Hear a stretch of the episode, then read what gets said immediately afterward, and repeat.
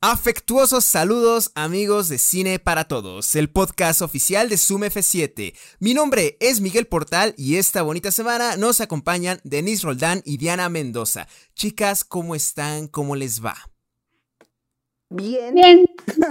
¡Yay! Coordinadas, muy bien. No, a, Bien. a ver, la, la neta, yo estoy bien contenta porque sí nos hicieron Mm. caso para el reto. Hubo uno que hizo spam ahí para que yo viera pero bueno, pues no importa, Ni modo. ni modo. Pero sí, ya la estoy viendo, que sepan que ya la estoy viendo y que este. Ya luego les digo mi opinión, pero, pero la seguiré viendo. Y pues nada, siempre agradecer el apoyo que se siente muy chido. Y pues nada, espero estén teniendo un sábado muy eh, bonito. Así es, así es. ¿La estás disfrutando cuando menos, mi querida Diana, este proceso? Obligada, pero, pero feliz. Es que, ¿sabes qué creo? Evidentemente va a sonar tonto lo que diga, pero es una conclusión que tuve. Que no es una serie que te la puedas binguachear, o sea, que, que hagas maratón. O sea, por lo menos yo no. Porque no es un Stranger Things, o sea, que te puedes echar un capítulo tras otro, tras otro. O sea, creo que es una serie que tiene un montón de información que ver dos o tres capítulos a mí ya se me hizo agotador y ya tenía que descansar y ver otra cosa, porque si no, como que yo me abrumaba e incluso me aburría un poco. No sé. Quizás es la primera temporada y luego se ponga mejor, no lo sé. Bueno, Seguro sí. Sí se va- pone va- mejor. va- vamos a ver qué tal tu experiencia. Bueno, al menos Den y yo nos parece una serie muy chingona. y pues esperemos, ¿no? Esperemos que estés lista justamente para cuando llegue el fin de temporada. Bueno, el fin ya de la cierre, de la serie, el gran cierre. Va a estar interesante, ¿no? Eh, pero pasemos una vez a la cortinilla de noticias, ya que hay un par de noticiones. Bueno, una noticia en particular que, híjole, híjole, qué buen chismecito este, se ha armado esta semana. Venga la cortinilla. Un buen cinéfilo mamador está informado y actualizado. Noticias. Amigos y amigas, ¿ustedes son fans de Snyder? ¿Es- ¿Será acaso que no son bots? ¿No es que acaso ustedes son unos Snyder bots? Y es que hubo una polémica, apenas creo que el lunes, eh, la revista Rolling Stone publicó un artículo de investigación en el que señalaban cómo eh, pues hay infiltrados dentro del movimiento de nuestro San Zack Snyder.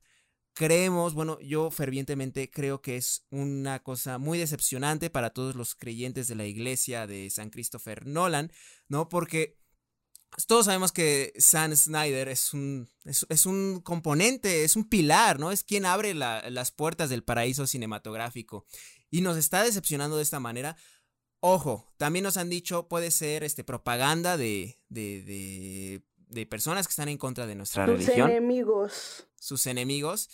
Pero las pruebas que está presentando The Rolling Stone, si bien no son del todo contundentes porque se está agarrando de muchas fuentes internas, sí son para preocuparse, para inquietarse.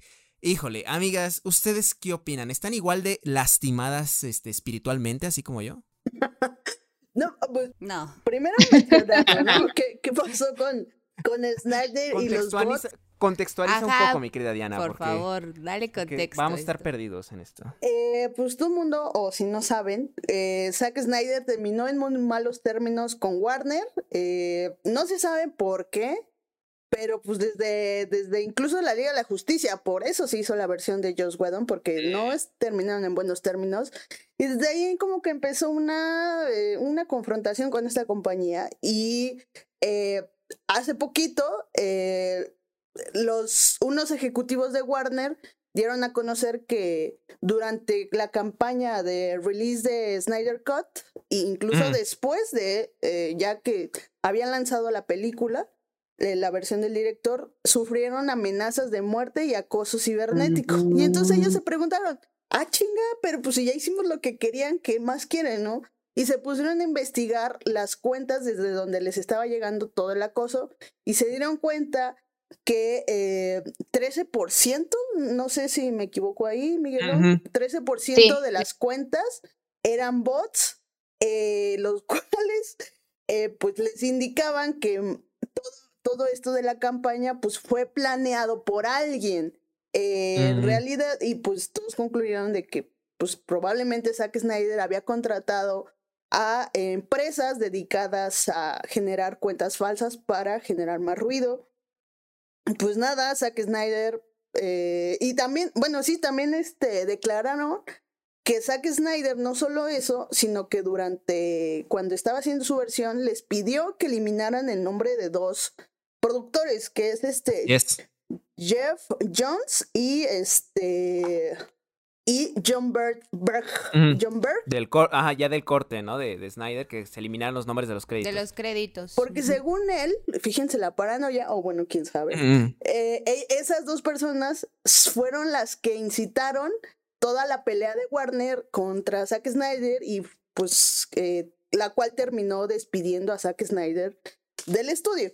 Entonces, por eso quería que quitaran sus créditos, pero pues es que para, empezar, Jeff Jones, que es este escritor de los cómics, pues escribió varios cómics de, de, la Liga de la Justicia y varios cómics de Aquaman, entonces no era posible que, que lo corrieran, porque pues él tuvo que ver también creativamente. Y entonces eh, una de las amenazas fue o, o, me los corren o me los quitan de los créditos o los voy a hundir en redes sociales. Entonces el Zack Snyder ah, le sabe, le sabe las redes sociales, no es como... sabe a las funas. Exacto, no es como tu abuelita que te dice cómo abrir el Facebook. No, el señor sabe. Y aparte, eso no fue todo, porque eh, hay, durante el release de, de Snyder Cut hubo varios, este como varios sitios web, varias campañas. Una de, uno de los sitios web más importantes que como que lideraba el movimiento, también se descubrió que era creada por una eh, compañía de publicidad, la cual ya desapareció, pero es especializada en este, pues esto, generar ruido en redes sociales. Entonces, ¿quién generar tráfico en sitios web, sí. ¿Quién contrató esta a esta compañía? Who knows? Pero pues yo supongo que Zack Snyder. Y aparte, pues Zack Snyder ya trae ahí un escándalo de bots en mayo de este año, justamente porque para la premiación de los Oscars ven que ganó pues la Liga de la Justicia. Sí, sí, en, la, en el Oscar simbólico, ¿no? De, de los fanáticos que, que votan. El, el, momento más eh, memorable creo que fue. Pues ahí también se hablaba de bots, que que todo, toda la campaña fue este, bueno, no toda, pero gran parte. Tuvo una buena base, ¿no? Una buena base de, bots. Entonces, pues nada, em, yo creo que aquí hay, hay dos, como dos cosas que podemos hablar. Una, lo de Zack Snyder, que está bien feo. Cómo se comporta como persona, cómo, cómo se dirige hacia los ejecutivos, que tampoco son unos santos, ¿eh? Pero, pues, no sé los modos también es algo importante que creo que debemos respetar. Esos no son modos, diría mi abuelita. Su abuelita panista, sí. Este, Oye, no, ¿qué pasó? Oye, qué fuerte insulto a la abuelita de y dos, em, al comportamiento tóxico de los fans, porque también es cierto, aunque no muchos tienen este pues no muchos eh, son bots, pero muchos sí eh, incitaron Son súper intensos. Son bien intensos. Exacto. Y, y, pues también ellos amenazaron de muerte a, al director de King Kong, de, de, Godzilla vs. King Kong. Estaban chingue y chingue y chingue. Cuando él no tiene Por el estreno.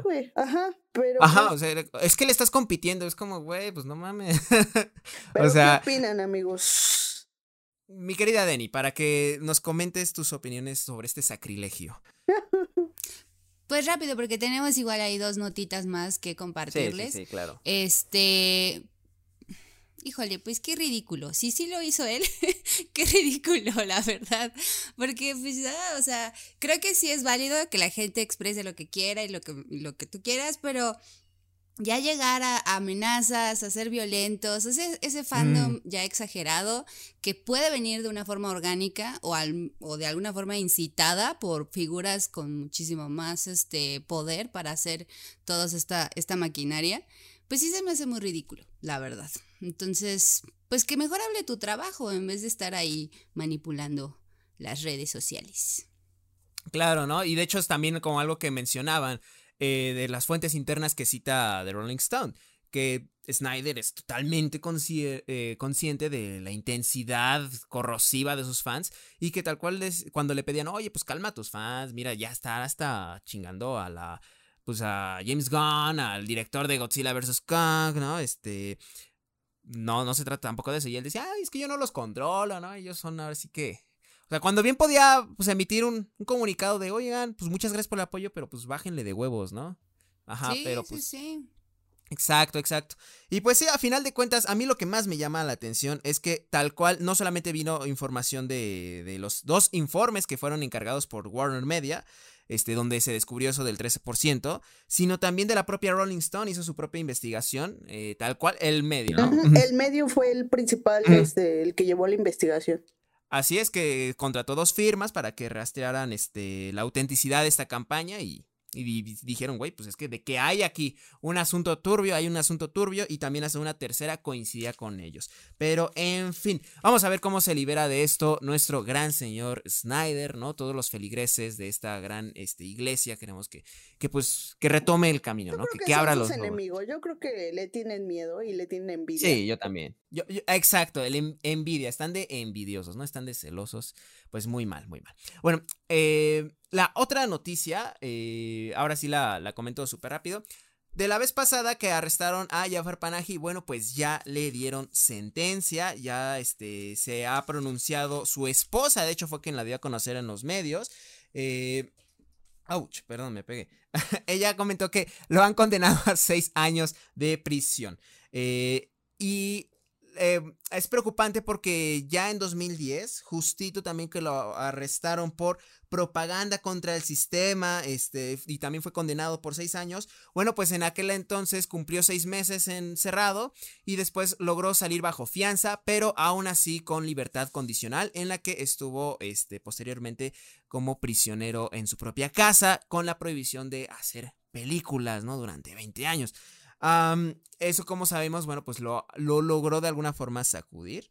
Pero está, este, pues bastante fuerte esa situación porque el nuevo gobierno iraní es sumamente conservador. Ahorita está, este, bueno, el, gobierno de Ebrahim Raisi, ahora sí lo tengo preparado, eh, está como con mucha, mucha este, fuerza represora, ¿no? Hacia todo movimiento que esté en contra de su gobierno. Ahorita está pronunciándose en contra también de, de Estados Unidos, de Israel por el acuerdo, este, eh, bueno, por querer detener justamente su programa nuclear. ¿no? Y entonces como que toda, toda, toda, toda eh, crítica que tengan hacia su gobierno va a ser reprimida, ¿no? Y en ese sentido, pues, quien está saliendo perdiendo, pues son la población civil y sus artistas. ¿Qué opiniones merece este asunto, mis queridas amigas? ¿Benny? Pues que de alguna forma, el igual rápido para entrarle a, lo, a las otras, este pues el cine siempre va a ser algo que, mueve masas, ya lo estamos viendo, claro. que es, puede ser una, una bandera ideológica y eso puede ser peligroso para ciertos regímenes. Entonces, ahí está el poder del cine hasta en este siglo XXI, que le siguen teniendo miedo. Que tiene que, que, que buscan cómo callarlo, ¿no? Cómo este, a disminuirlo. Pero en fin, hay otras dos notitas, no sé si te gustaría ahondar en ellas, mi querida Denny. Sí, claro. Eh, igual, nuevamente, el streaming. Son las noticias de siempre. Netflix eh, ya dijo, ya estoy harto también de que se me vayan los suscriptores. estoy un poco harto de que se anden compartiendo las cuentas. Y, y además dijeron en su comunicado, pues muy polite, de, oye, la verdad nos encanta que quieran compartir nuestro producto, que les guste tanto pero no sean así, oigan, no se, no, se pasen de jodidos, ¿no? Exacto, no se pasen porque pues eso merma este nuestro fondo para seguir mejorando el servicio. Entonces lo que ellos están haciendo es que ahora vas a tener la función de agregar una casa, no, no en todos los países, hasta el momento solo son cinco, Argentina, El Salvador, Guatemala, Honduras y República Dominicana, en donde van a tener esta versión de poder agregar otro, otro domicilio y que entonces ya no sea así como de, bueno, pues la cuenta está regada por todos lados. Es una de las medidas que están utilizando para que pues esos suscriptores que oh, esos suscriptores de este, ¿cómo decirlos? Pues pues así medio pues los que de verdad. Ah, los pillos, ¿no? Aquellos que están con una cuenta compartida. Exacto. Este, Usted pues, que nos está viendo, ya lo vi. No se haga. Con su cuenta de su ex. sí, es verdad. Y pues a la par de esto, o sea, una medida que está haciendo Netflix para pues retener a todas estas personas, pero sin perder, ¿no? Sin tener todas estas pérdidas, HBO está haciendo mancuerna con A24 para poder mm. tener una de sus colecciones más grandes que este pues fue como una gran revelación. A24 se ha vuelto una de las eh, productoras y distribuidoras de cine independiente que, que cada vez va tomando más y más prestigio. Y pues que lo una a su catálogo HBO Max, creo que también es como una de sus herramientas para que, bien, aquí tenemos todo esto, ¿no? La mesa está servida. Ya sabemos que ya habían colaborado, uh, colaborado anteriormente teniendo Euforia, que les ha ido muy bien.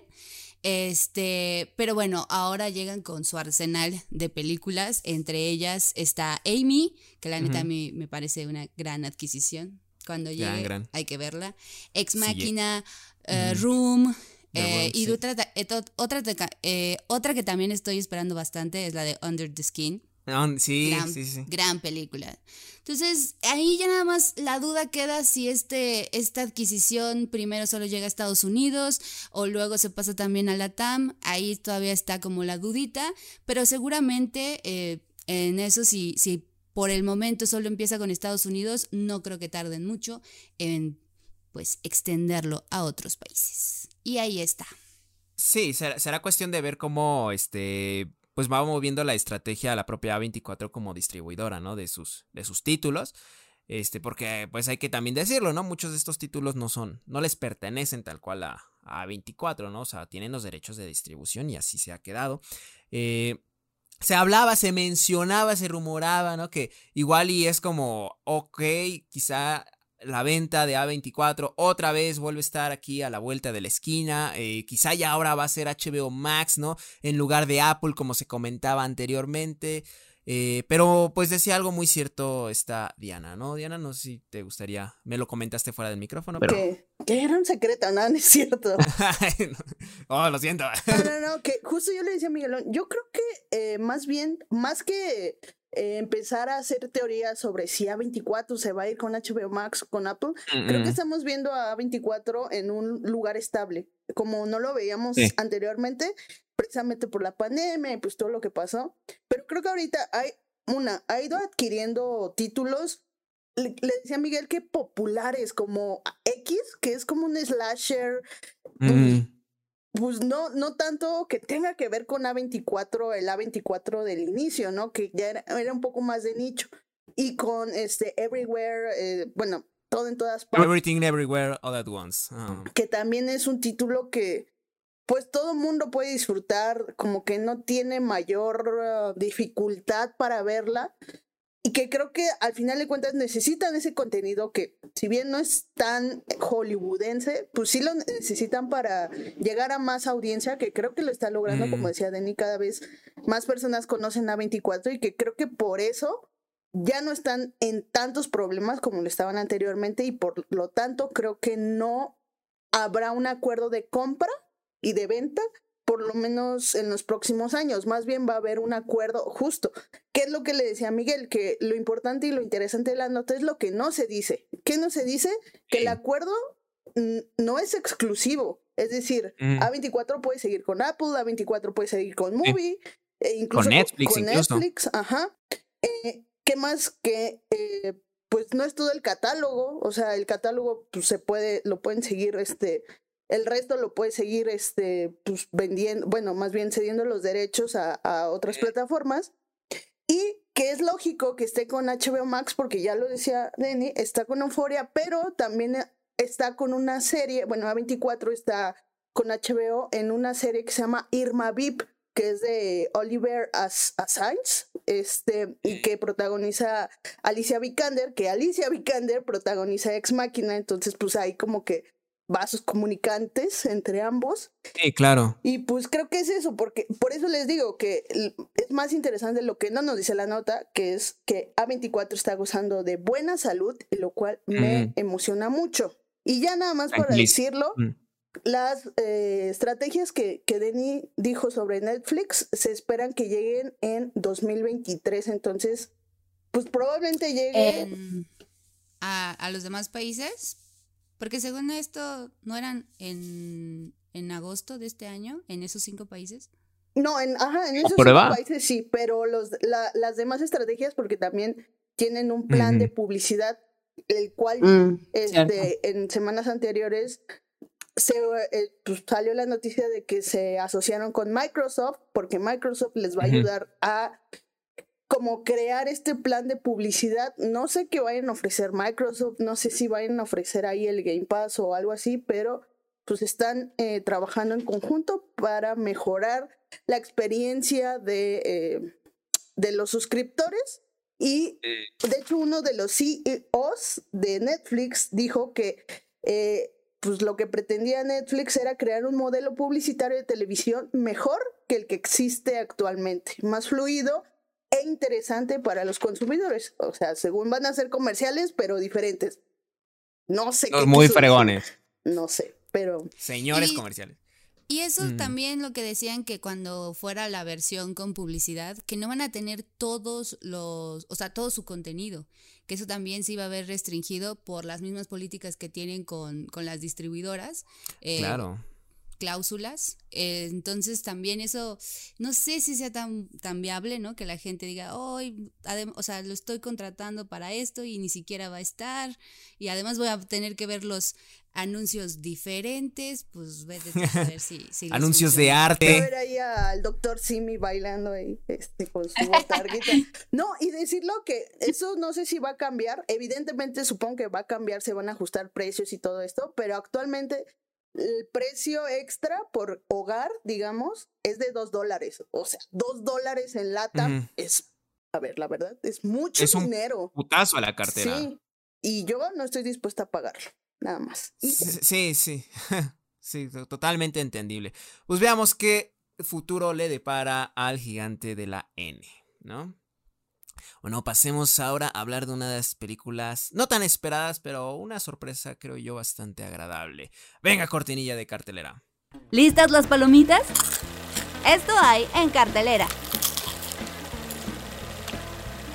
Elvis, Elvis, Elvis, Elvis Cocho, Elvis Tech, El Bicho y todo lo que usted se imagine ya se había estrenado hace una semanita, o más o menos, ya, o sea, llegamos un poco tarde, pero estuvo bien. Estuvo bien para no verla con tantas prisas, porque de por sí la película va en friega, ¿no? Bueno, se lo resumo rápido lo que es este, la, trama de, Elvis a, grandes rasgos. No se trata eh, una película 100%, ah, ¿cómo decirlo?, biográfica que siga la, la vida de inicio a fin del señor Elvis, aunque sí, por ahí se atraviesa. Este, sino creo yo que es más sobre la relación con su eh, representante, el coronel Tom Parker, ¿no? Quien, con quien tuvo una relación de figura paterna, que también es un señor estafador que le estaba enseñando estas ondas del negocio del show business, pero este, lo introduce a Hollywood, lo introduce a, pues ahora sí que a ser la figura eh, de la cultura pop que es hoy en día y con contratos pues que lo pusieron en un gran riesgo y como lo presentan en la película también lo brillaron a un fatídico final, ¿no? Este creo yo que Elvis es una es una biopic bastante bastante interesante, ¿no? Una, una biopic muy muy divertida cuando menos. Eh, tiene este estilo de Baz Luhrmann, que si a usted le gustó el gran Gatsby, este, probablemente le va a agradar esto, ¿no? Y si es fan de, la música de Elvis, bueno, pues más, porque la banda sonora es, pues, agradable. A final de cuentas, estamos hablando de un icono de este, la cultura musical.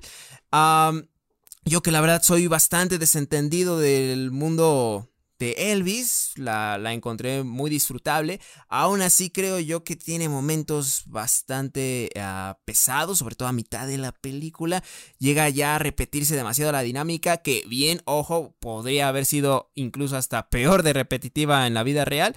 Aún así, eh, creo que la película no, no, no logró zafarse, ¿no? De, de una este, repetición incluso hasta aburridona, ¿no? Pese a la gran edición estrambótica y este, estrafalaria que tiene, ¿no? O sea, estrafalaria como los propios espectáculos que tenía el propio Elvis. Pero, en fin, me gustaría escucharlas a ustedes. ¿Cómo fue su experiencia de cada una en salas al poder disfrutar de El Bizcocho? Sí, eh, ambas al mismo tiempo. Ya, perdón, es que aquí a un señor se le ocurrió que tocar una trompeta fuera de mi casa era buena idea. Este, pero vas, Denny, vas, vas, vas. Va, lo que se va el señor que te trae Está haciendo covers de Elvis para eh, en, trompetita. Creo que um, está todo el tiempo Luhrmann. Quien ya es afín a su cine lo va a encontrar fácilmente. Está su montaje que ya mencionabas de él. Están sus movimientos de cámara sumamente eh, notorios, a veces hasta agresivos. Eh, está también este diseño de producción muy, muy vasto, muy hasta disfrutable. Creo que visualmente a veces llega a estar como hasta atascada porque se mueve para todos lados, corta para un tiempo, corta para otro, corta para la mente de este personaje Tom Parker, corta para momentos de Elvis. Eh, todo el tiempo es, yo pensaba en el montajista o las personas que estuvieron en el montaje y dije, no, esta mm. persona salió con los ojos así, ¿no? Para todos lados porque es muy, muy, muy vertiginoso. Pero eh, es parte del sello de Lurman y como lo mencionas, creo que queda bien con lo estrafalario que también podía llegar a ser los shows de, Elvis Presley. el asunto acá, y creo que ha sido como el objeto o el elemento que, hay, que hizo que eh, Lurman pudiera eh, fichar a Tom Hanks, fue esta perspectiva de tomar al villano como hilo conductor de la historia. Sí, Cuando él se acerca a Tom Hanks a, picharle el proyecto, el otro así como de, ¿qué, o sea, ¿qué va a ser de diferente para esta biopic? Y lo que él le decía era eso, que la, la opción es no irnos directamente con con la vida así como de paso a pasito de, este personaje, sino a través de los ojos de Tom Parker. Y que creo que te lleva a todos esos temas que tú ya mencionabas. El em, los contratos pues bastante desiguales, una relación eh, paterno-filial muy abusiva y demás. El caso es que eso puede ser un gran elemento que lo hace vistosa y que de alguna forma ya lo había explorado, explorado con Gatsby en el sentido de que el personaje de, de, ay, ¿cómo se llama? Este, Toby Maguire era el que te llevaba por la historia de este otro personaje, que era interpretado por, por Leonardo DiCaprio. Sin embargo, ah, acá, insisto, creo que puede ser un elemento vistoso, pero también, desde mi punto de vista, a mí me hizo falta como entrarle más a las emociones de Elvis desde él mismo. Exacto. De alguna forma sí se siente que todo es de una mirada externa, ya sea porque está vista desde los ojos de, Parker o porque está vista desde, desde, la idea de quién era Elvis hacia afuera. Pocas veces tiene la oportunidad de estar en, en, en las decisiones o en las emociones que tiene el personaje de Elvis para llevarlo a tales o cuales caminos. A mí eso es donde esta decisión de dirección no terminó por, por, por hacerme sentir cercana a Elvis, ¿no? Sino todo lo contrario, siempre generar una, distancia. Híjole. Una lejanía. Ahí, hago paréntesis porque coincido contigo, creo que este Elvis está construido desde la idealización, ¿no? O sea, creo que agradezco ciertamente que no haya caído en el estereotipo de la parodia del, pues del Elvis que ya todos conocemos, ¿no? O sea, este, em, que incluso fue referente para la creación de Johnny Bravo, ¿no? Este, súper gordito, ¿no? Bueno, o sea, Johnny Bravo no, pero me refiero a como ya después lo, lo van plasmando, ¿no? El, el, el gordo medio cagante, ¿no? Este, cagado, ¿no? Por eso mismo y, nos lo presentan como ya esta, esa parte más sensible. Sin embargo, aún así cae creo que en una idealización de no, pobre, mar, eh, pobre figura mártir, ¿no? O sea, tan, tan grande que era y cómo, este, pues nos lo echaron a perder, ¿no? Y eso también termina pues deshumanizándolo, ¿no? O sea, ciertamente creo que hasta cuando nos presentan los vicios que tuvo pues el señor Elvis, tanto de sus adicciones como el hecho, bueno, pues sí, de sus infidelidades, ¿no? Dentro del matrimonio, este, nos lo presentan claro, muy cínico, pero también como sin ahondar en ello, ¿no? O sea, ni siquiera como, bueno, ¿y por qué lo está haciendo? O sea, como que dices, ah, tú, tú tómalo sobreentendido, no nos vamos a parar aquí porque tenemos que ir. Y en ese sentido creo que también ahí es Creo que por ahí también el, ritmo, ¿no? O ese estilo tropez, hizo que se tropezara un poco ese desarrollo con, con Elvis. Pero bueno, continúa mi querida Dani. Y pues eh, ya igual para ir cerrando, obviamente, mm. siendo una película de una figura eh, icónica para la historia de la música occidental, este sí sería o tenía que ser un acierto la manera en la que trabajaran el score, la manera en la que trabajaran la presencia musical. O sea, tenían que. Y ahí sí fue donde como que traté de buscar un poquito de más información con algunas entrevistas a Elliot Wheeler, que fue eh, quien llevó a cabo toda esta proeza musical. Y él decía que en general quienes son músicos para el cine, como muchos otros creadores, se tienen que enfrentar a la hoja en blanco. Y en este caso era todo lo contrario. Se enfrentó a tener un repertorio de 800 canciones ah. de, de, Elvis, en las cuales decía, ¿cómo partimos de esto? ¿Qué es lo que vamos a, elegir? ¿Qué vamos a depurar? ¿Y cómo lo vamos a utilizar? También una de las cosas que menciona es que Lurman, hace, al ser productor musical, al ser alguien que le importa muchísimo la música, le incluye en procesos creativos muy tempranos, o sea, la, incluye en el, en el proceso de la historia, en el proceso del guion, en el proceso del arco narrativo de sus personajes. Y eso fue algo que hicieron en dupla Elliot y, y Bass al decidir que ciertas canciones fueran utilizadas para, como leitmotiv para ciertos personajes. Un, ejemplo claro es la canción de Can't Help Falling in Love, que es el tema para la relación entre ellos, entre Priscilla y Elvis. Primero la presentan cuando está eh, como en una versión más acercada a lo que hacía Elvis. De ahí pasa con, con músicos contemporáneos como Casey Musgraves, quien este, le da como un tinte mucho más moderno y termina esa versión con una, con una, más bien termina esa canción con una versión orquestal. O sea, tiene eh, una, una variación de acuerdo a, las etapas que están pasando también los personajes. Esas transiciones son muy, muy interesantes, ¿no? O sea, el ocupar la, música de la época como de alguna forma purista, por así decirlo, pero después irla este, pasando justamente como a una, una visualización más actualizada. Una modernización. Una modernización. Yo en, ese sentido creo que a mí me gustó más la película, me gustó más escuchar que ver la película. Ver la película en algún punto llegó como a hartarme por todo esto tan vertiginoso que no te daba ni siquiera chance de, de detenerte un poquito en las expresiones, detenerte en estas emociones y que, insisto, de todas formas tiene que ver con esta construcción de un personaje pues desde afuera. Pero, eh, insisto, de, a mí me gustó más escuchar la película justo por esto, por este tratamiento que le dan a las canciones eh, de, presentarte a Elvis modernizar a Elvis y al mismo tiempo utilizarlo narrativamente. Uno de, otro de los ejemplos que a mí me gustó muchísimo es el primer tema con el que él graba, que es That's Alright Mama. Esa primera canción, que dato curioso, eh, las primeras grabaciones de Elvis no tienen la calidad necesaria para poder utilizarlas en el cine. Entonces, el, protagonista, Austin Butler, grabó esas primeras versiones para que hacia el final de la película, que ya tenían unas mejores, eh, mejor calidad, la voz de Elvis, la empezaron a empatar. Entonces, básicamente, si estás escuchando a Butler y hacia el final de la película también estás escuchando a Elvis, e hicieron una fusión bastante interesante y que creo que queda por la misma evolución del personaje. Empieza joven, empieza a madurar y luego ya hacia el final una voz mucho más madura como la que ya tenía Elvis Presley a sus cuarenta y tantos años, ¿no? El caso es que, eh, es, insisto, todo ese cuidado con la música a mí me pareció sumamente interesante, válido para una película de un personaje icónico para la música y, y recaigo con este con este ejemplo que quería ponerles de la canción de That's All Right Mama, que en el principio, eh, pues es como la canción que le abre las puertas al mundo eh, musical, a Elvis. De ahí, y lo ponen, ¿no? Lo ponen como en el momento en el que lo está grabando, en el que lo está presentando.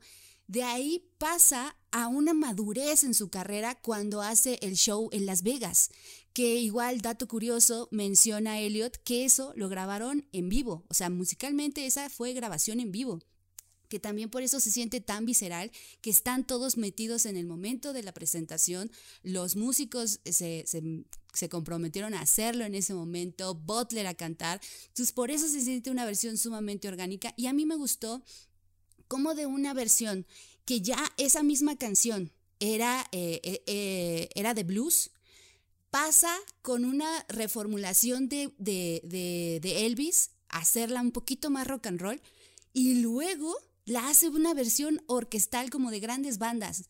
Eso, insisto, pone como, como de manifiesto a nivel audiovisual toda la evolución musical de Elvis, cómo fue creciendo.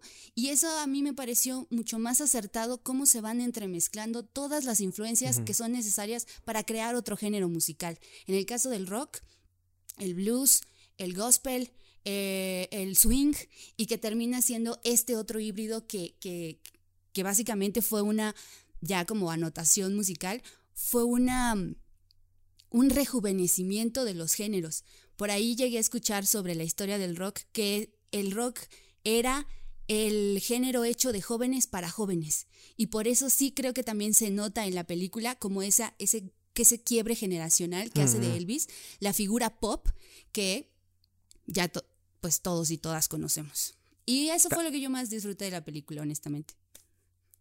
A ver, mi querida, mi querida Diana, para continuar con esta conversación de, de, Elvis. Sí, eh, ah. es que, a ver, um, creo que estoy un poco de acuerdo con esto de que Elvis es visto desde la lejanía, pero uh, no lo veo como un problema.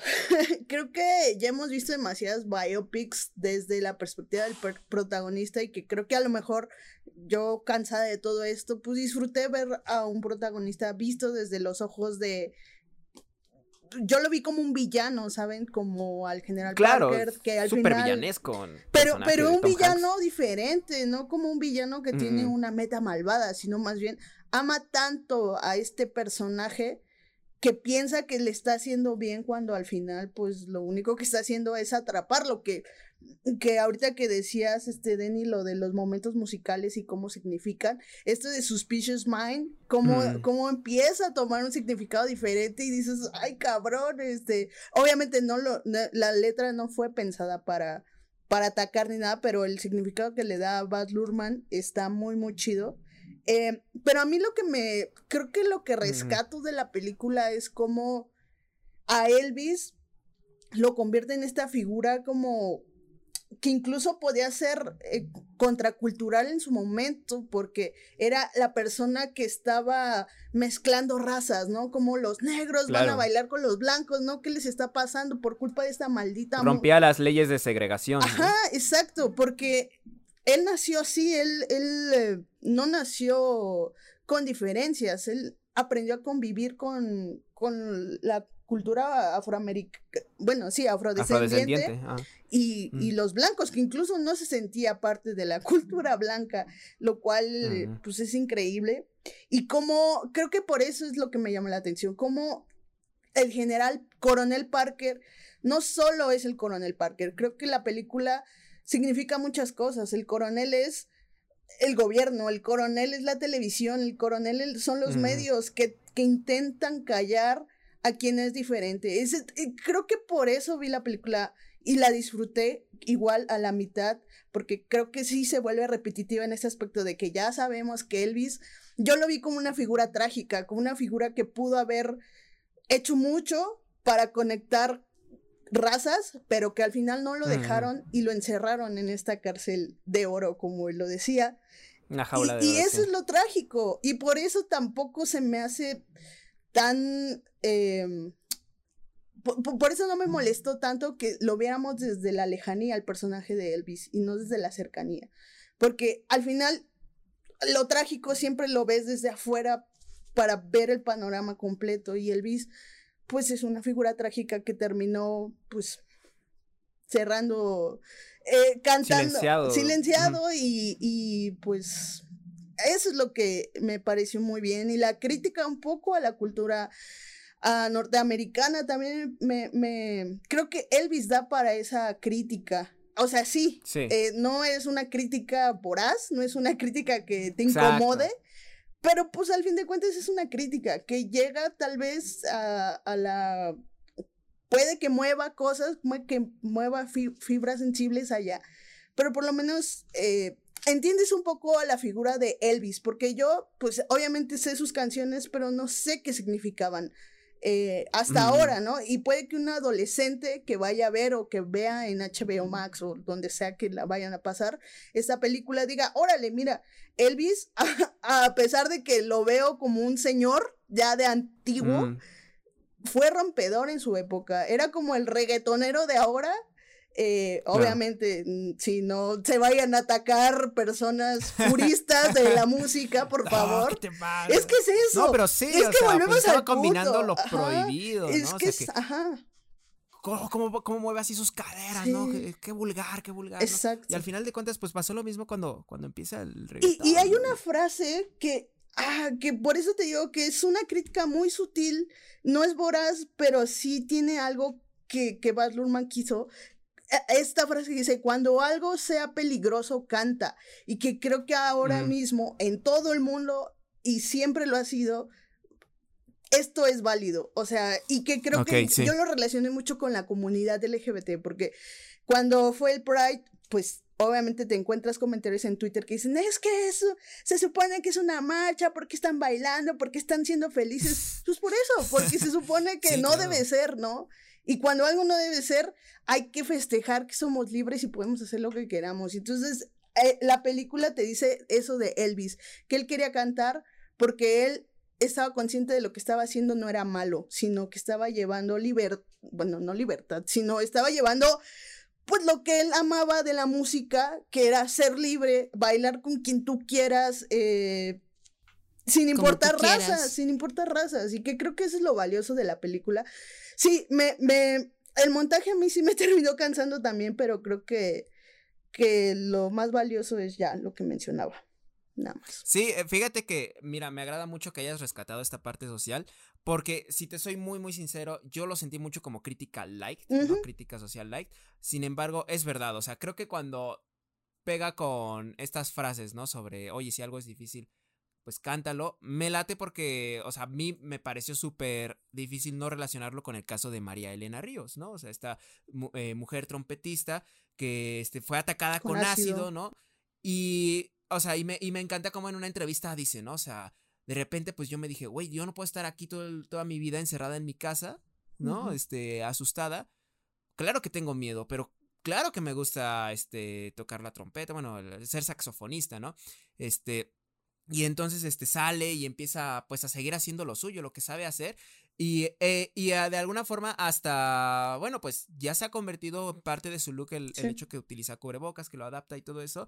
Y dice, a mí me empezaron a criticar por ser una, una víctima, no este, no como las demás, no es una víctima que, que oye, porque se, no que se no está eh, sufre todo el tiempo. porque, ¿no? Ajá, ¿por qué no está sufriendo? Porque, pues, pues, oye, pues también hay que celebrar eso de la vida. Y eso está padre, ¿no? En ese sentido, la verdad, sí, también Sí. rescato mucho de la película. Este. Yo digo Pero, que pero en general, igual Baz, y- Baz Luhrmann no es un cineasta que pretenda. contestatario Ajá, ni exacto. exacto, Entonces, ¿no? como de meh.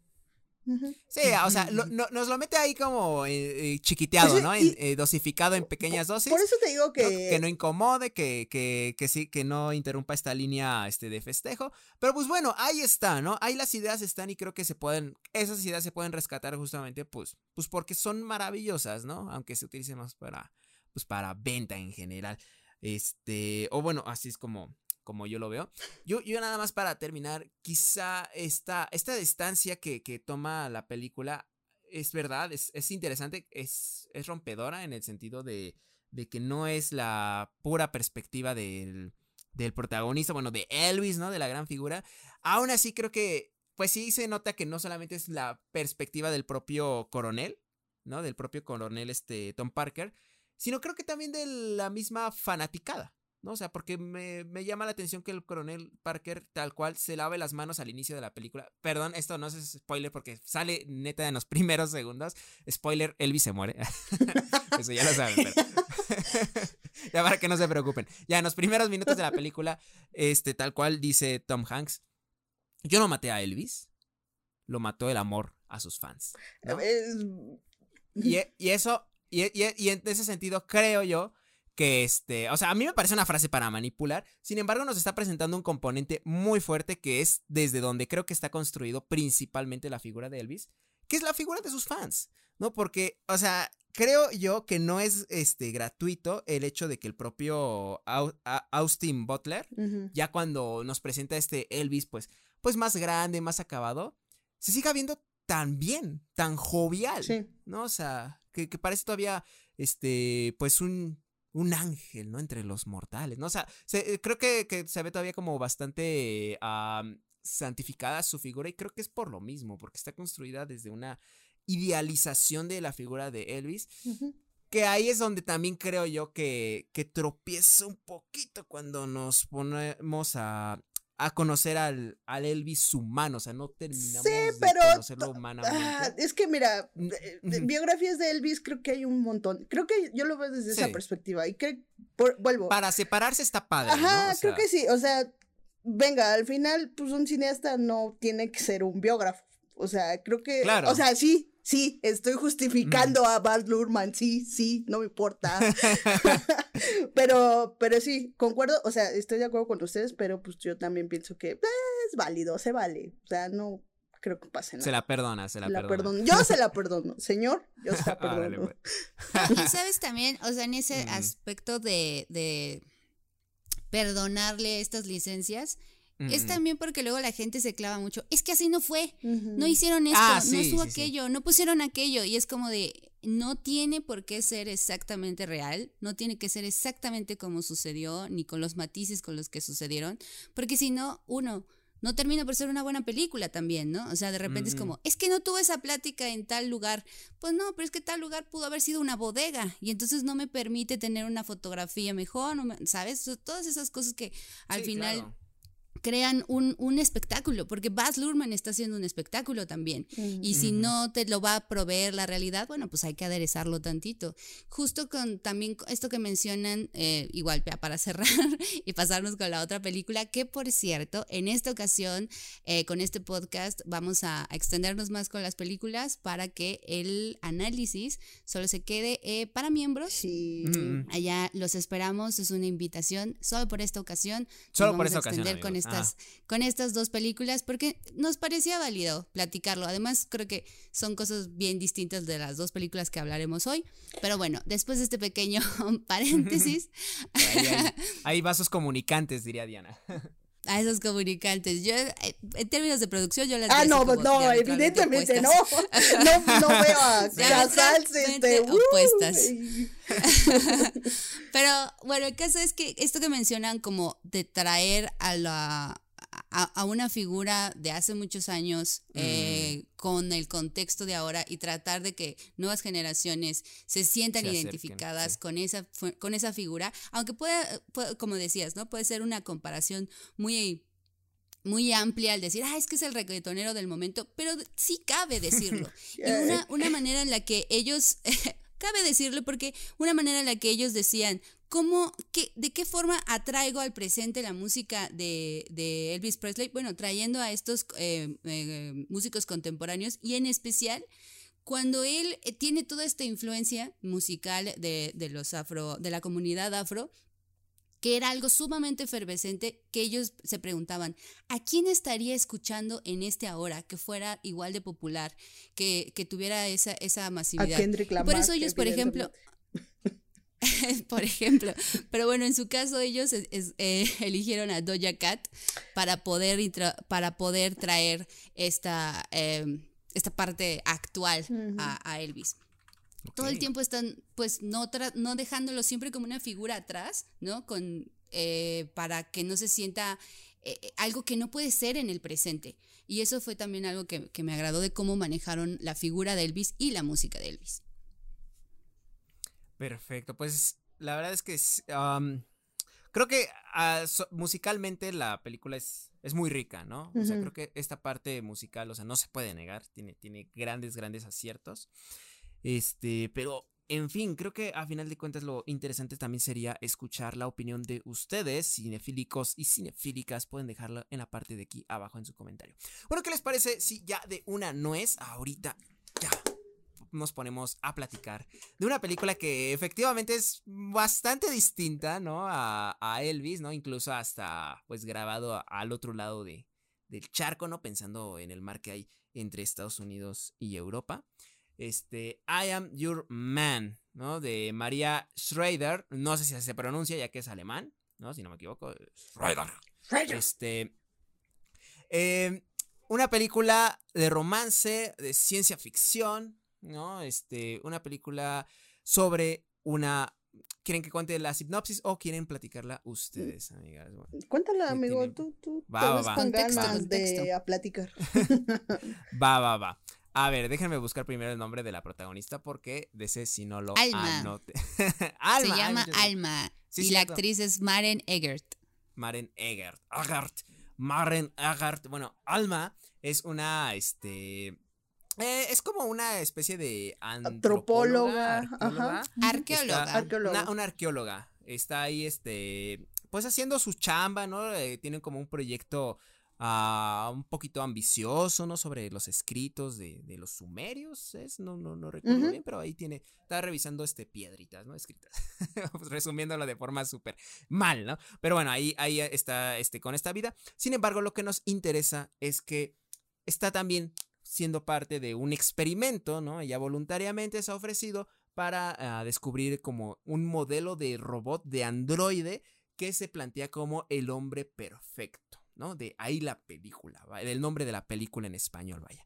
Este, este sujeto eh, robótico se diseña a partir de sus algoritmos, ¿no? Los algoritmos que eh, se, supone que conocen mejor a la persona de lo que la misma persona se conoce a sí misma. Y en ese sentido, pues está diseñada como, bueno, el robot está diseñado pues a, su medida, ¿no? Tanto físicamente como sobre todo, pues, este, emocionalmente, su, su forma de ser, hasta en su historia de vida, lo que le gusta. Este, y bueno, la condición o, la tarea para este experimento es de que se vayan a vivir juntos a la casa de ella y pues así convivan y a ver si ella encuentra así el amor, ¿no? Cosa que ya está bastante, bastante escéptica, ¿no? Ella se plantea de una forma muy escéptica. Bueno, ahí se los dejo, ¿no? Porque ya de ahí, en adelante creo que este se spoilearía, aunque creo yo que para platicar de esa película igual y sí hace falta, sí, sí hace falta spoilers. Sí se va, sí, sí, sí, sí. Híjole, híjole. Bueno, ahora sí, me gustaría escucharlas. ¿Qué, qué les pareció? ¿Les gustó? ¿Les gustó así en general, a secas? A mí me gustó mucho. Ah, sí. creo que a diferencia de la de Baz Luhrmann que no te deja como... Mm. Te deja muy clara las cosas. Aquí mm. no te deja claro nada y nada más te dice, pues a ver tú qué piensas, ¿no? Porque como ya dijo, muchas preguntas dijo Miguel, es una eh, comedia romántica de ciencia ficción, donde el amor es el tema principal, pero pues se hace la pregunta de qué, qué tan válido es.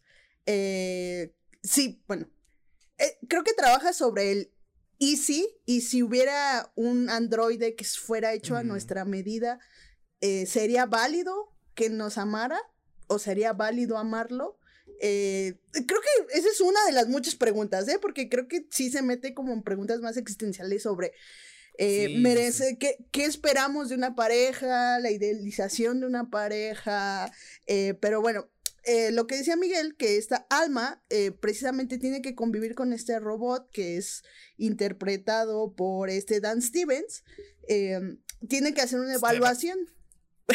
tiene que hacer una evaluación precisamente porque ella es como antropóloga y pues ella tiene que ver como, pues ella conoce a la humanidad, se supone, ¿no? La, la estudia desde el pasado y, y, tiene que prever como qué pasaría si, si los androides tuvieran derechos eh, como los humanos, si pudieran casarse con humanos.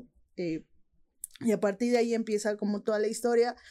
Eh, creo que la película sigue un guion muy pues no, nada nuevo, sigue un guion muy bien estructurado, pero vuelvo, creo que el contenido de, de, las relaciones entre ellos dos es lo valioso. Creo que em, es divertida. La película me pareció muy, muy divertida, pero creo que es una de esas películas que yo siempre hablo del entretenimiento, no siempre tiene que ser malo. O sea, que una película entretenida también te puede dejar muchas, muchas cosas. Y como les decía en este caso, pues habla de un montón de cosas. No, no sé si hay, hay una. Hay una escena que, que Alma. Donde Alma le está reclamando a este Tom, que es el personaje de Dan Stevens, que le dice: Es que, ¿por qué no.? ¿por qué todo lo haces tan bien, no? ¿Por qué todo, por qué no eres espontáneo? ¿Por qué no eres esto? Y, yo me preguntaba, bueno, toda la vida nosotros nos preguntamos por qué la otra persona, nuestra pareja, no es perfecto, ¿no? Pero cuando nos llega a la perfección, siempre buscamos como estos defectos. Eh, y también yo me preguntaba mucho sobre, sobre lo humano, sobre... Porque yo toda la película estaba así de, por favor que no termine de esta forma porque yo me sentiría muy mal si termina de esta forma. O sea, si terminaran juntos, que no estoy diciendo que terminen juntos, ahí ustedes la verán. yo digo, es que, ¿cómo? ¿Cómo es posible, no? Porque estás haciendo un poco de trampa. Y es, esa es la pregunta, creo que la que más te deja María. Eh, ¿Estás haciendo trampa? Al, al, encontrar el amor perfecto, al diseñado para ti, o tienes que seguir sufriendo para encontrar una pareja. Eh, son, muchas cosas que me dejó la película sobre el amor.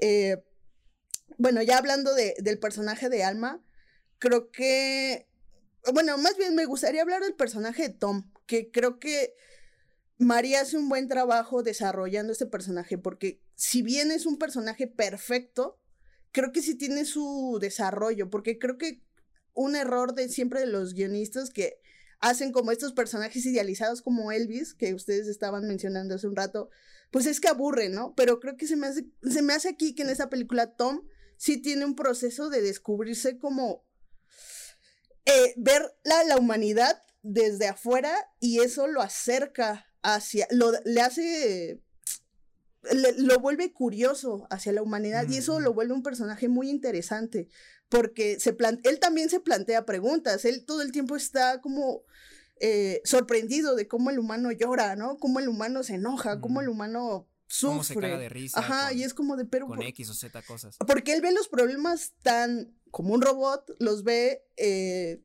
como soluciones, ¿no? O sea, haces esto y, y, nosotros como que damos mil vueltas para un problema y eso para él es un cuestionamiento también existencial. Entonces, pues nada, ¿qué piensan amigos de, de la película también? A ver, yo, bueno, ahorita que ya hablaste del personaje de Tom, que sí, justamente mm. creo que su construcción, a lo mejor no, no, no genera nada nuevo en cuanto a cómo se ha tratado también a los androides en el cine, que es eso, ¿no? Cómo, cómo a ellos les atrae la condición humana, porque es de lo que ellos carecen. Y eso, pues, se vuelve como un tópico constante en este tipo de personajes. En general, la película no va a ser arriesgada en las cosas que va a hablar, pero las, las acomoda también, que termina siendo un gran producto.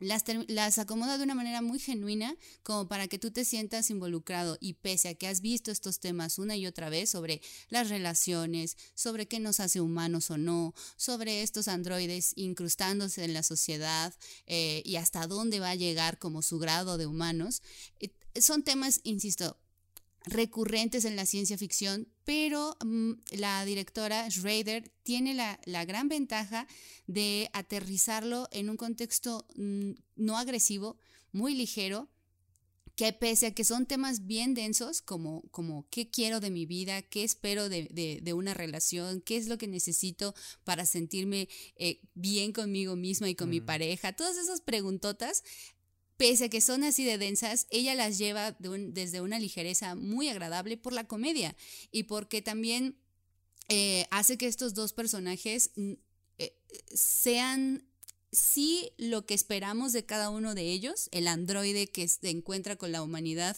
o la mujer escéptica de este tipo de prácticas, y, poco a poco los va desenvolviendo para que tengan una dinámica que, que pueda ser atractiva para todos. A mí el inicio me pareció bastante interesante. Yo no, ah, cada vez más intento hacer que la película me diga todo, ¿no? Que yo no voy con una con una idea en sí generada de va, habla sobre esto, la sinopsis es esto, como que Ni general tráiler cuando- ni nada. Exacto, cuando, cuando son películas que no que uno no espera como tal, eh, trato de hacer eso. Y, y me pasó con, e- con esta película de El hombre perfecto, que el principio es sumamente, eh, eh, trabaja la extrañeza.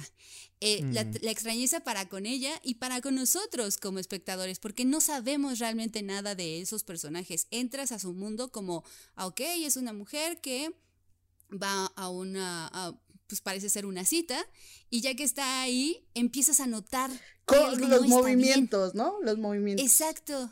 Empiezas a notar que todo se ve fabricado, que todo se ve tieso, que todo se ve raro. Y entonces dices, ok, a ver qué está pasando.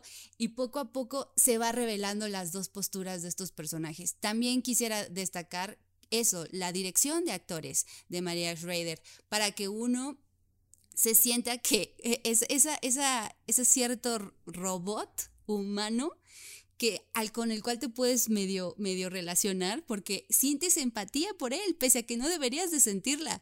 Y, el y la otra es así como de todo el tiempo lo está rechazando y hasta Mm. sientes feo por el pobre Tom. Sí, claro. Y, y poco a poco pues se va, a- como en cualquier comedia romántica, que creo que eso es como uno de los de, la- de las estructuras clave de las comedias románticas, es poner a tus dos personajes que evidentemente van a tener una relación, primero en disputa, que de alguna forma no convivan para que justo todo el proceso de enamoramiento sea la forma en la que se van a ir como ya mezclando.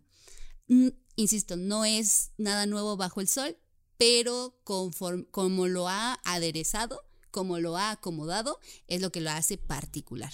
Sí, y también hay una Mm. crítica incluso a nosotros. O sea, es que, digo, a mí me gustó mucho porque hacia la última, bueno, hacia el final de la película, hay una crítica. pues, ah, Hay un comentario, ¿no? Escrito, hay un comentario hacia nuestra raza. Cómo nosotros nos sentimos a veces superiores a cualquier, a- o sea, decimos, no, es que el humano tiene que sobrevivir ante todo, ¿no? Y somos los primeros en la Mm. cadena alimenticia. Pero luego no nos damos cuenta que nosotros somos también la especie que nos, es- que nos aniquilamos a un- eh, unos a otros, ¿no? Porque hay una secuencia, la hay una, patrulla. hay una secuencia donde, donde Alma ve cómo el humano funciona en sociedad, que a veces se enoja y a veces puede llegar incluso a cometer, eh, pues llegar a golpear a una persona. Y es cuando te dices, ay cabrón, pero ¿por qué nosotros no vamos a aceptar el amor de otra especie? Porque en la, en la, película se plantea que ya los androides son una nueva especie, una nueva raza. Eh, y, y Alma me parece que también está un poco alejada, o sea, aleja a Tom porque dice, ¿no? ¿Cómo el humano se va a enamorar de un robot, no?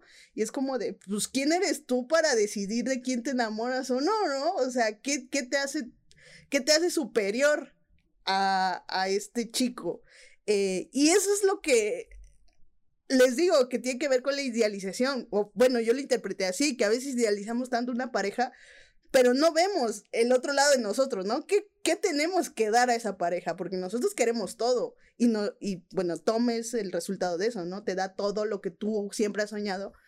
Pero tú, María, ¿tú qué le vas a dar a Tom? Es como, no sé, les digo que no hay ninguna respuesta, creo que no da ninguna respuesta en la película y eso se me hace muy bueno porque pues, a veces creo que creo que tampoco estamos en el momento de dar respuestas y más sobre los androides que ya están aquí, pero obviamente no están al nivel que plantea la película, pero ya están aquí y es cierto que nuestras relaciones eh, sociales sí se han configurado eh, debido a la tecnología. Y me hizo recordar un, un libro que justo eh, lo iba a buscar antes, pues se me olvidó, que se llama Kentucky, Kentucky's, creo que se llama, eh, es de Samantha eh, Schweblin. Bueno, se llama Kentucky's, así como el Kentucky, el- la, la comida, pero Kentucky's El pollito. Mm. que trata sobre, sobre unos pequeños peluches que eh, dentro de su sistema están controlados por otra persona que está, puede estar a mil kilómetros de, de ti, pero que te acompaña. Es como tu Siri, pero no hay un sistema operativo, hay una persona detrás. Y el libro, eh, pues, plantea como muchas de estas cosas, ¿no? ¿Cómo nos vamos a relacionar ahora con un peluche? Que sí, hay una persona real detrás, pero pues estás viendo un peluche. Entonces, creo que también abarca un poco eso, las relaciones y cómo hemos configurado esas relaciones, incluso nos hemos vuelto un poco, eh, pues, como, retraídos, eh, como que no nos abrimos ante los demás por, porque ya nos hemos acostumbrado a la soledad un poco, bueno, nos hemos acostumbrado, no es que la hayamos aceptado. Y ya, perdón, ya, dejo hablar a Miguel. Este, no, está, está muy bien, está muy bien porque de hecho, eh, creo que un gran acierto de la película es que se maneja, se plantea desde una estructura bastante, pues bastante conocida, ¿no? De la comedia romántica, ¿no? Este, creo que con chistes muy bien efectuados, ¿no? O sea, no, no se sienten para nada forzados ni, ni que caigan en, en el cliché. Eh, me parecen bastante, pues, naturales, ¿no? Muy bien conseguidos y con una protagonista que si bien a veces cae mal, eh, tiene muchas, este, pues muchos puntos donde sentirse identificado con ella, ¿no? Y creo que eso también es algo bien, bien importante, o sea, es una, es una persona muy aislada, ¿no? O sea, no, no nos lo dicen así literalmente, pero sí nos damos cuenta que pues no tiene muchas amistades, ¿no? O sea, no tiene, tiene su círculo de trabajo y todo, pero casi no lo vemos, no la vemos interactuar fuera de este. Sabemos que ha pasado por un duelo y no, tampoco terminamos de entender por, por cómo estuvo esa relación, quién es ella este, socialmente. Y eso me parece muy fuerte que respecto a lo que dices, o sea, eh, es una persona que tampoco como que quiere sentirse necesitada del amor de un objeto, ¿no? Porque en ese terreno lo aterriza a Tom, ¿no? O sea, en un una máquina, sí. En una máquina, en un, en un objeto. Este, y entonces, o sea, me, me llama la atención que, que no, o sea, muy a diferencia de Her, ¿no? Y es que me fue difícil no relacionarla con Her de Spike Jones. Este, no nos plantean un futuro bueno, no es distópico, sino es un futuro futurista, un futuro con alta tecnología que está casi casi en cada esquina. Aquí de hecho es un mundo bastante europeo, pero bastante corriente, ¿no? Eh, y apenas si tenemos como dos o tres este, vistazos por ahí de, de tecnologías similares, ¿no? A, a Tom. Y de hecho, utiliza incluso un personaje como espejo, ¿no? O sea, un personaje incidental ahí que, que, tiene como con un pequeño diálogo que me parece muy fuerte, ¿no? O sea, eh, muy fuerte esta necesidad de sentirse amado, ¿no? El personaje plantea una necesidad de sentirse amado aunque no sea por una fuerza humana, ¿no? Y como que es triste, pero también es conmovedor, extrañamente. Y creo que tiene como un final bien, o sea, no quiero spoilear, pero me parece, ah, lo siento, siento, pero, pero está así. pero estoy así. este, me estoy arrancando ah, este, creo yo que el final, incluso aunque sea desde los diálogos, es muy inteligente, ¿no? O sea, se plantea un final de los diálogos, porque juega de hecho con las expectativas, ¿no? O sea, como lo, lo decías, Diana, o sea, de repente tú dices, ay, es que si terminan juntos, no, es que si no terminan juntos y lo que tú quieras, y nos deja una ambigüedad bien densa, ¿no? Porque, o sea, de repente ya tiene un diálogo sobre las expectativas, ¿no? O sea, sobre la expectativa de que ha vivido desde la infancia, ¿no? Y cómo ha sufrido por ellas. Y de repente, ajá, y, y luego y de repente hace un gesto que dices, bueno, es que no has aprendido, ¿no? O sea, al menos así como que yo lo, yo lo entendí, o sea, es que somos conscientes de estos errores, ¿no? O sea, de repente como que uno se hace consciente en esta, en relaciones de, oye, pues sí, es que, exacto, o sea, la otra persona, ¿no? La, ay, es que esta persona y los rencores y ahí siguen latentes. Pero cuando empiezas a revisarte a ti mismo, dices, ah, ok, ya voy como agarrando la onda de ciertas cosas, pero eso no significa que ya de ahí tu vida mejore, ¿no? A veces hasta lo repites siendo consciente de ello porque es como gana más la ilusión, no sé. Creo que hay, eh, a pesar de justo una estructura muy, muy sencilla en grandes rasgos, la película lo utiliza de pretexto para hacer planteamientos bastante fuertes sobre el amor, ¿no? Y eso es una... Sobre la vida en general. Sobre, la vida. Sobre las relaciones, sobre todo. Véanla. Sobre todo. Está muy, muy chida. La neta, Disfrútala, la neta. todavía está en cartelera. eh, creo que sí sales con esta sensación de replantearte muchas cosas, porque como no juzga, la película no está juzgando a sus personajes, ni por lo que sienten, ni por lo que están pasando. Hay una escena muy bonita que para ella es como un, algo que la aterriza en todo este proceso que está sintiendo por, por Tom. Encontrarse con esta otra persona que lleva pues una relación mucho más fructífera con, con su androide. Y eso hace como, claro, porque no, no, no lo juzga al, al- al decirle, tú estás en eso, ¿por qué estás tan metido en ello? ¿Por qué estás sintiendo eso por algo que podríamos llamarlo objeto? Eh, y, y ya no lo hace, ¿no? Simplemente lo escucha y, e, inter- e interioriza lo que para ella es necesario para continuar. Entonces, por eso también creo que tú no te sientes agredido como espectador. Sea como la postura que tengas, sea las expectativas que tengas, no te sientes agredido porque la película no, no intenta juzgar ni a quienes están a favor de este tipo de cariños ni quienes están en contra, solo son y cada quien siente lo que quiere sentir. Yes. Uy, no, qué fuerte, porque sí, de hecho, o sea, no es una película que te está, que te, que busca incomodarte, ¿no? Y no porque esté poniéndotelo, pues, desde lo like, ¿no? Desde, pues, desde la fácil, ¿no? Sino creo que es muy sincera en sus, en sus planteamientos. Está, wow, una locura. Pero, en fin. Hermanos y hermanas. Bueno, amigos y amigas. cinéfilos y cinéfilas. Este, perdón, me quedé con el mood de, de, De Snyder. ¿no? Salud. Y es que, exacto, exacto. O sea, y es que hablando justamente, pues, pues de fanaticadas, ¿no? De fanaticadas peligrosas. Pues tenemos un tema, una película en particular, mexicana, bien canijota para hablar en la sección de análisis. Pero en esta ocasión, la sección de análisis va a estar de- totalmente en miembros. Disculpe usted si esto le causa molestias. Disculpe las molestias, estamos trabajando para usted. Estamos trabajando. Estamos trabajando para usted. Sí. Ustedes saben que si, eh, si quieren escucharnos con 20 pesitos, ¿no? Así, hagan la prueba, 20 pesitos una vez, ¿no? A ver qué tal, a ver si les agrada ese mes, su mes de prueba. Que Si, eh, si así es, la actualizan. ¿no? tenemos ya ciencia ficción, tenemos ciencia ficción. Hollywood, tenemos eh, ¿qué más? Eh, bromance, Este, creo. Ajá, Eh, broma. Ah, sí, sí terminamos de ahondar. Ahorita lo Bueno, revisamos. pues, hay De la comunidad aprovechamos. a la, ah, la LGBT. comunidad Sí, LGBT. sí, LGBT. Sector 9. Sector 9, sí, análisis de, De The análisis Thing. de The Thing. De Cronenberg. este, de Cronenberg. De los directores de, de Um, Thor, ¿no? De sí, la. de ¿Cómo? Thor. Arcane Este, también. de Arkane, de este, ay, esta película con Joaquín Phoenix, donde se pone a golpear a un niño en toda la película. Es una, es una maravilla, en blanco y negro. Ah, Ah, come on, come on. pero Sí, esa, sí, esa no fue de miembros, ¿o sí? no, eso No, no es fue del de podcast normal. Ah, No bueno. le hagan caso a Perdón, Miguel. ya, ya se me cuatrapearon, eh, pero no, sí, ya tenemos una- un catálogo bastante, bastante amplio, ¿no? Entonces, Yes. vaya a revisarlo, que no le cuenten, que no le cuente Miguel porque de repente anda mezclando ahí las cosas y mejor revíselo este usted mismo, usted misma.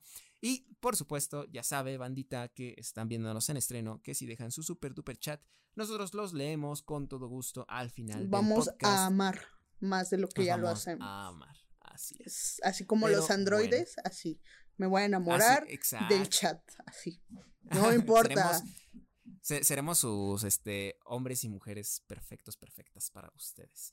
Eh, pero en fin, vamos Qué a pasar. peligroso. de- va- vamos- qué peligroso. ¿Cómo que qué peligroso Qué si estamos hablando de... Es amor. De ser Gigi. está muy Déjame. peligroso eso. bueno, vámonos con análisis de Vámonos. Canoa. Bueno, y para la banda este que, que no está en miembros, pues vámonos directamente a recomendaciones.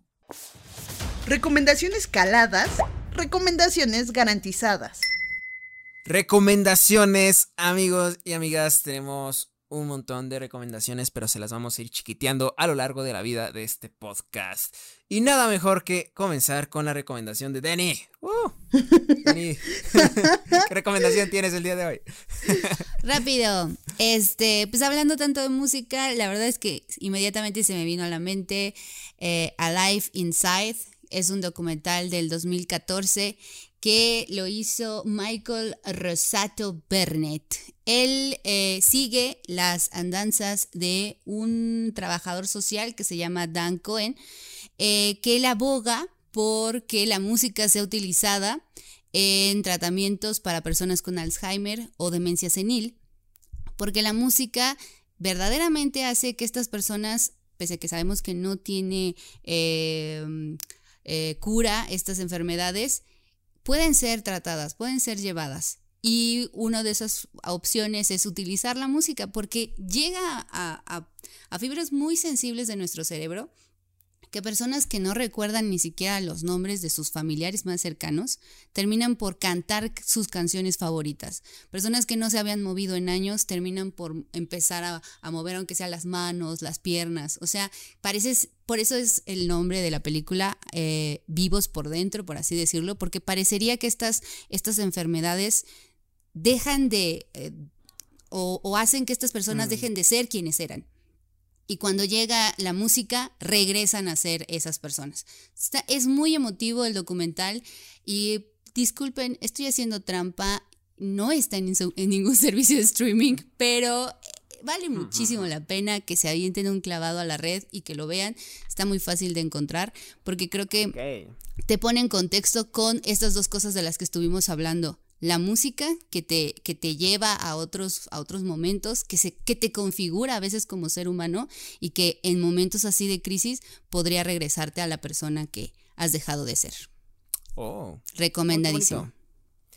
Vientos, vientos. Pues mi querida Diana, ¿Qué nos recomiendas el día de hoy? Sí, hablando de HBO Max, amigos, les voy a recomendar El Río Místico de 2003, una película dirigida por Clint Eastwood, el abuelito de todos nosotros, porque lo queremos mucho.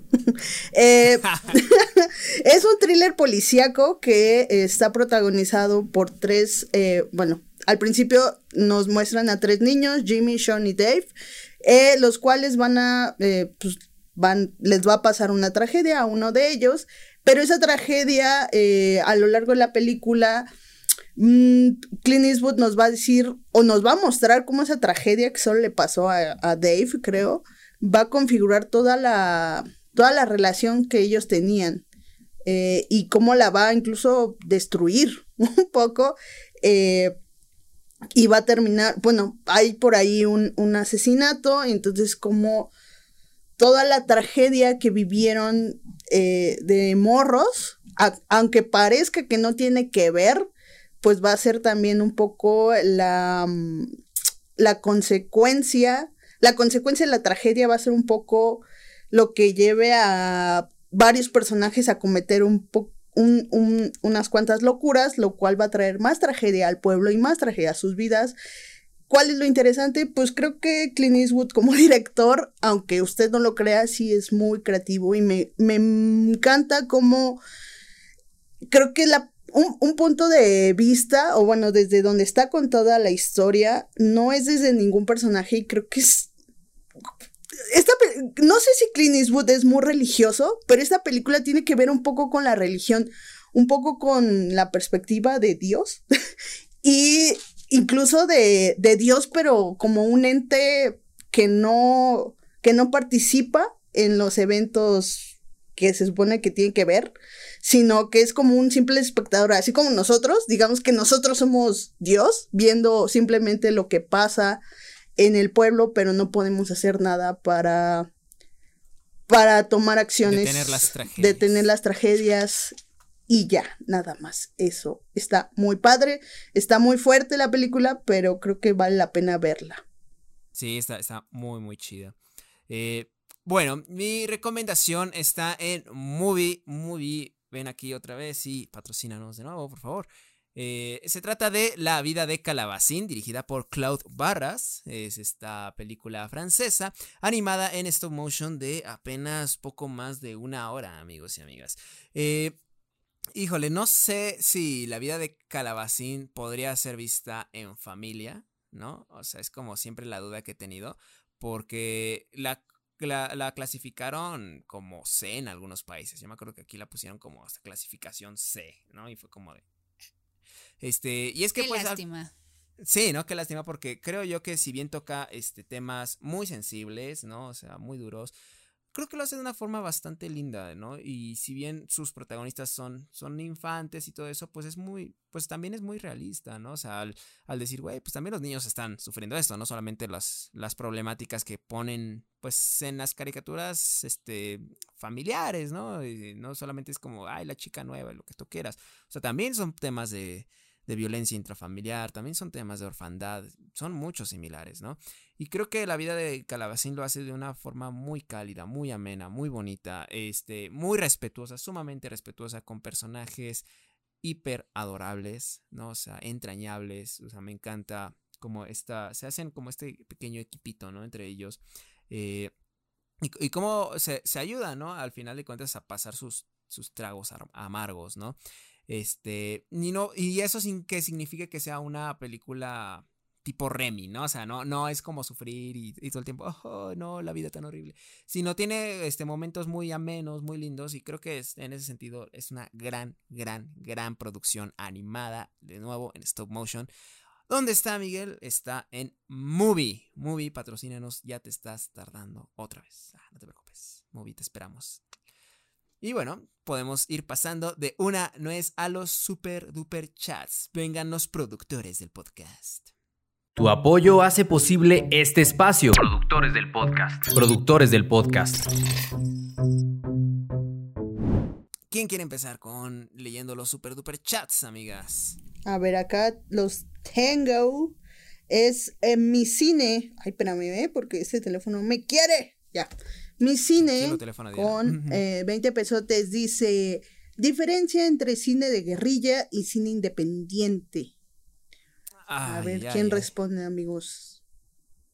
Pues, pues... así con... Vas, vas, Ah, ya, Todo, todo, Denny, Por fin.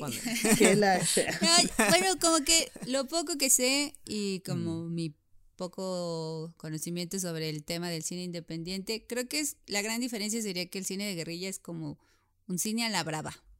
Ah, un cine con lo que tienes, con lo que está a tu, a tu, así, ¿no? A tu alcance, tanto de dispositivos como de el espacio, ¿no? A veces ni siquiera pides permiso.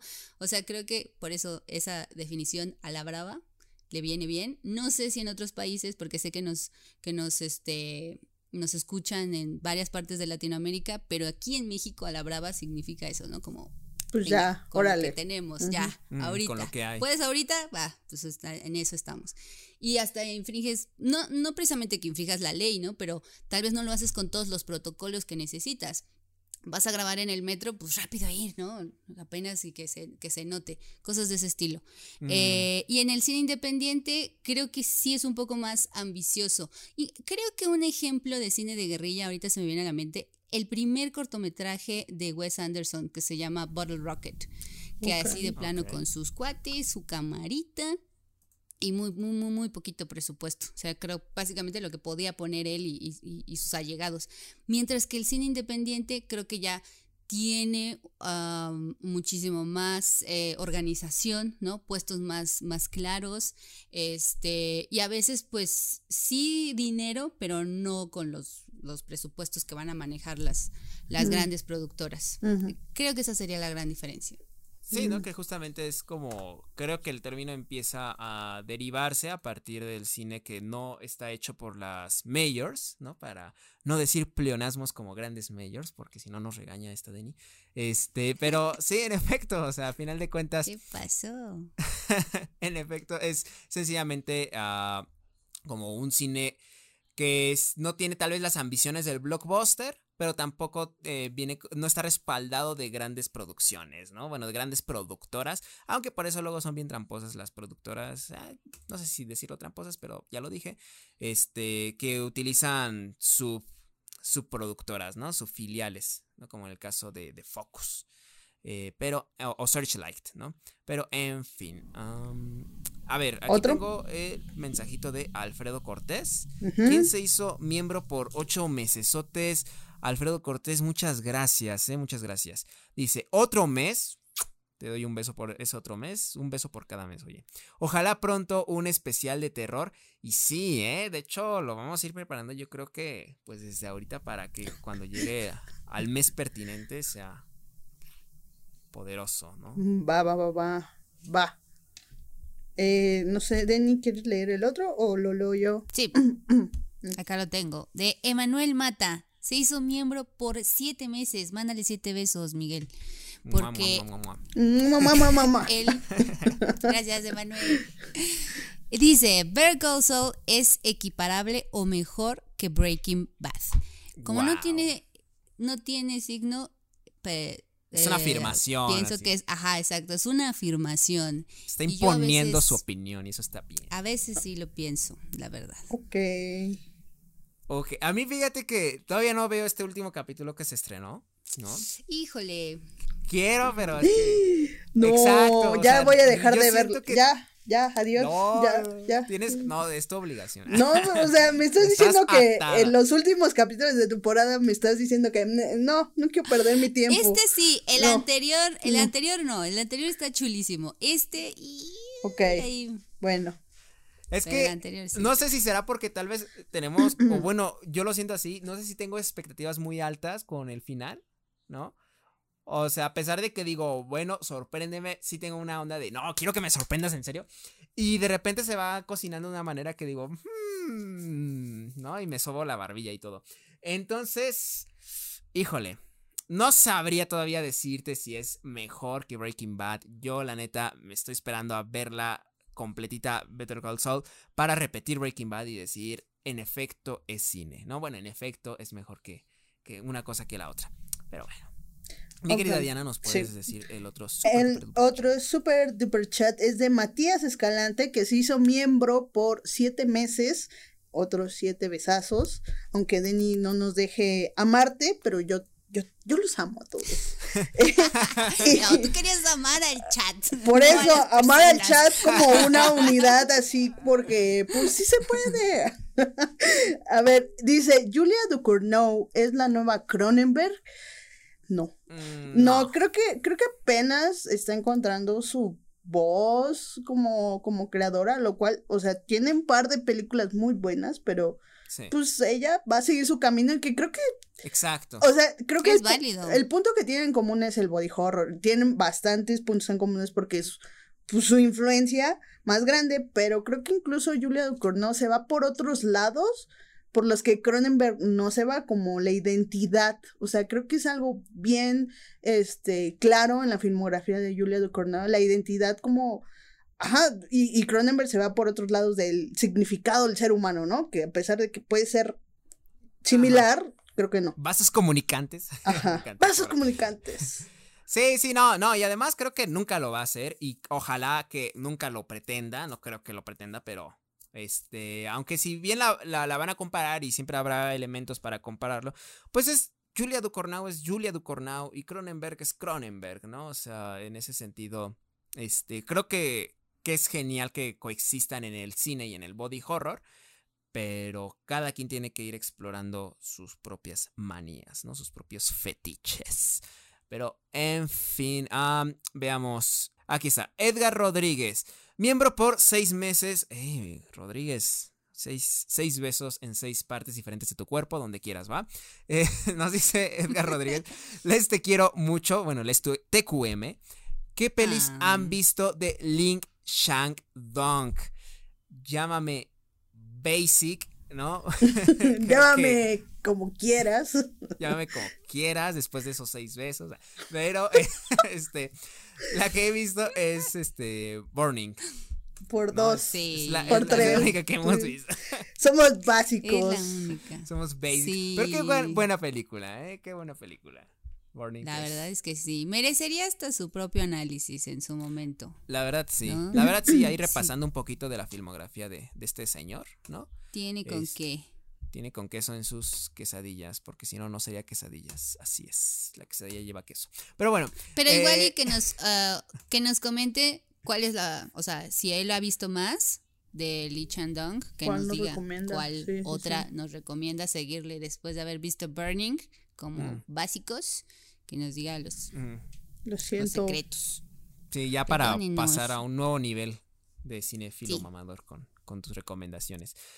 Bueno, también tenemos el super gracias de Lourdes. Lourdes. Muchas gracias por tu gracias en el super gracias. Gracias. sí, estuvo, estuvo chido. Te Un queremos, gracias, Lourdes. súper gracias. y bueno, eso, esos son todos, ¿verdad? Los super duper chats, las super duper gracias. Pues perfecto. Oigan, en serio, gracias por el apoyo. Esto nos permite continuar, que, que estemos aquí toda la semana, ¿no? Y, y buscando temas de investigación, que nos desvelemos, que, que le echemos todos los kilazos.